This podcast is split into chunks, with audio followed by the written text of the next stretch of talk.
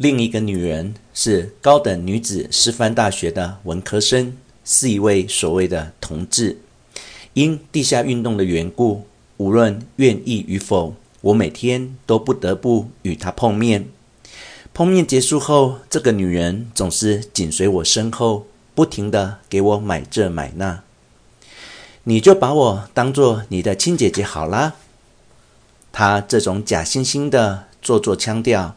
听得我直起鸡皮疙瘩，我做出一副略带伤感的微笑表情，应答道：“我也是这么想的。”总之，惹怒他很可怕，必须得想出一个办法讨好他。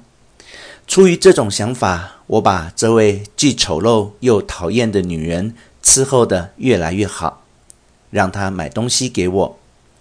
他买的东西其实品味很差，我大多立刻转手送给了鸡肉串烧店的老板，并装出眉欢眼笑的样子，开玩笑逗他开心。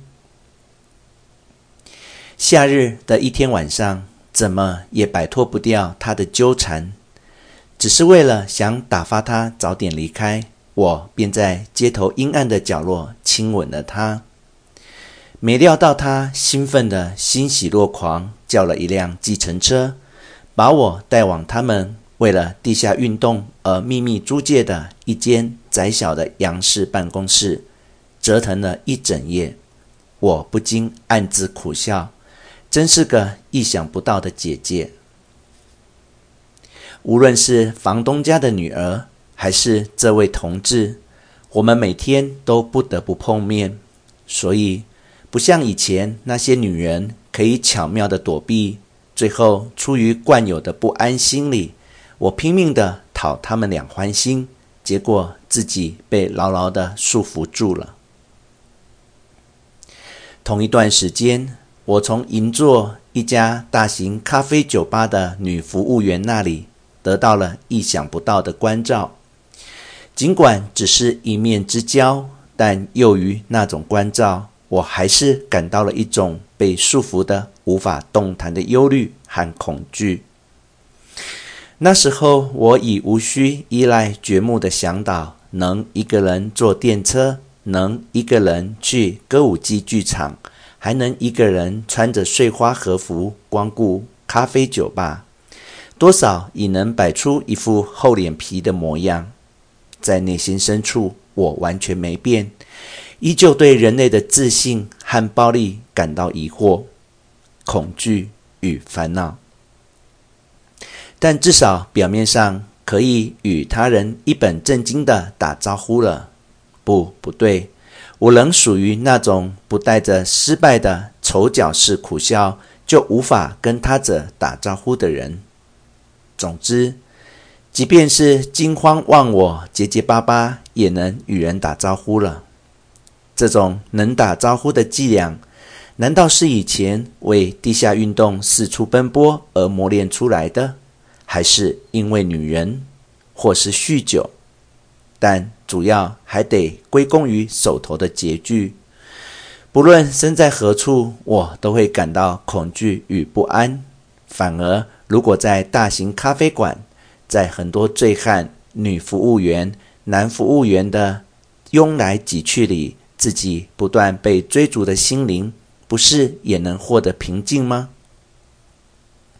我带上十块钱，一个人走进银座那家大型咖啡酒吧，笑着对女服务员说：“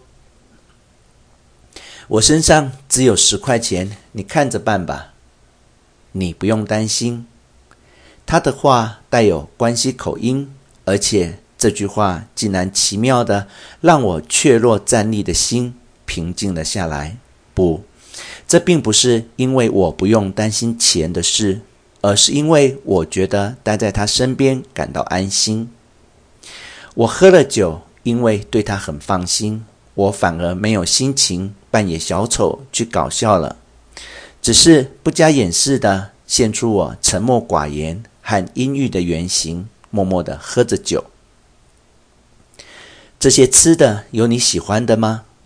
女服务员把各种菜肴摆在我面前，问我。我摇摇头。只想喝酒吗？那我也陪你喝一会儿吧。那是一个寒冷的秋夜，按照常址，记得他叫这个名字，但记忆模糊，不太确定。我这个人既然连一起殉情自杀的人叫什么都记不住的吩咐，在银座后街的一家露天寿司摊铺上，一边吃着难吃的寿司，一边等他。虽然忘了他的名字，但那家难吃的寿司我却记忆犹新。还有长得像黄汉蛇的光头老板，摇头晃脑的握着寿司，佯装一副手艺高超的样子，至今仍历历在目。多年后，在电车上，很多次都觉得一些人的面孔似曾相识。想来想去，最后才想起。原来与那家收尸摊铺的老板很像，不禁苦笑再三。那个女人的名字和面孔，即使现在淡出了我的记忆，却唯独鲜明地记着那家寿司摊铺老板的面孔，甚至能正确地描摹出他的画像，可见当时的寿司有多么难吃。是带给我寒冷和痛苦的记忆所致。话虽如此，就算有人带我去吃好吃的寿司店，也从不觉得好吃。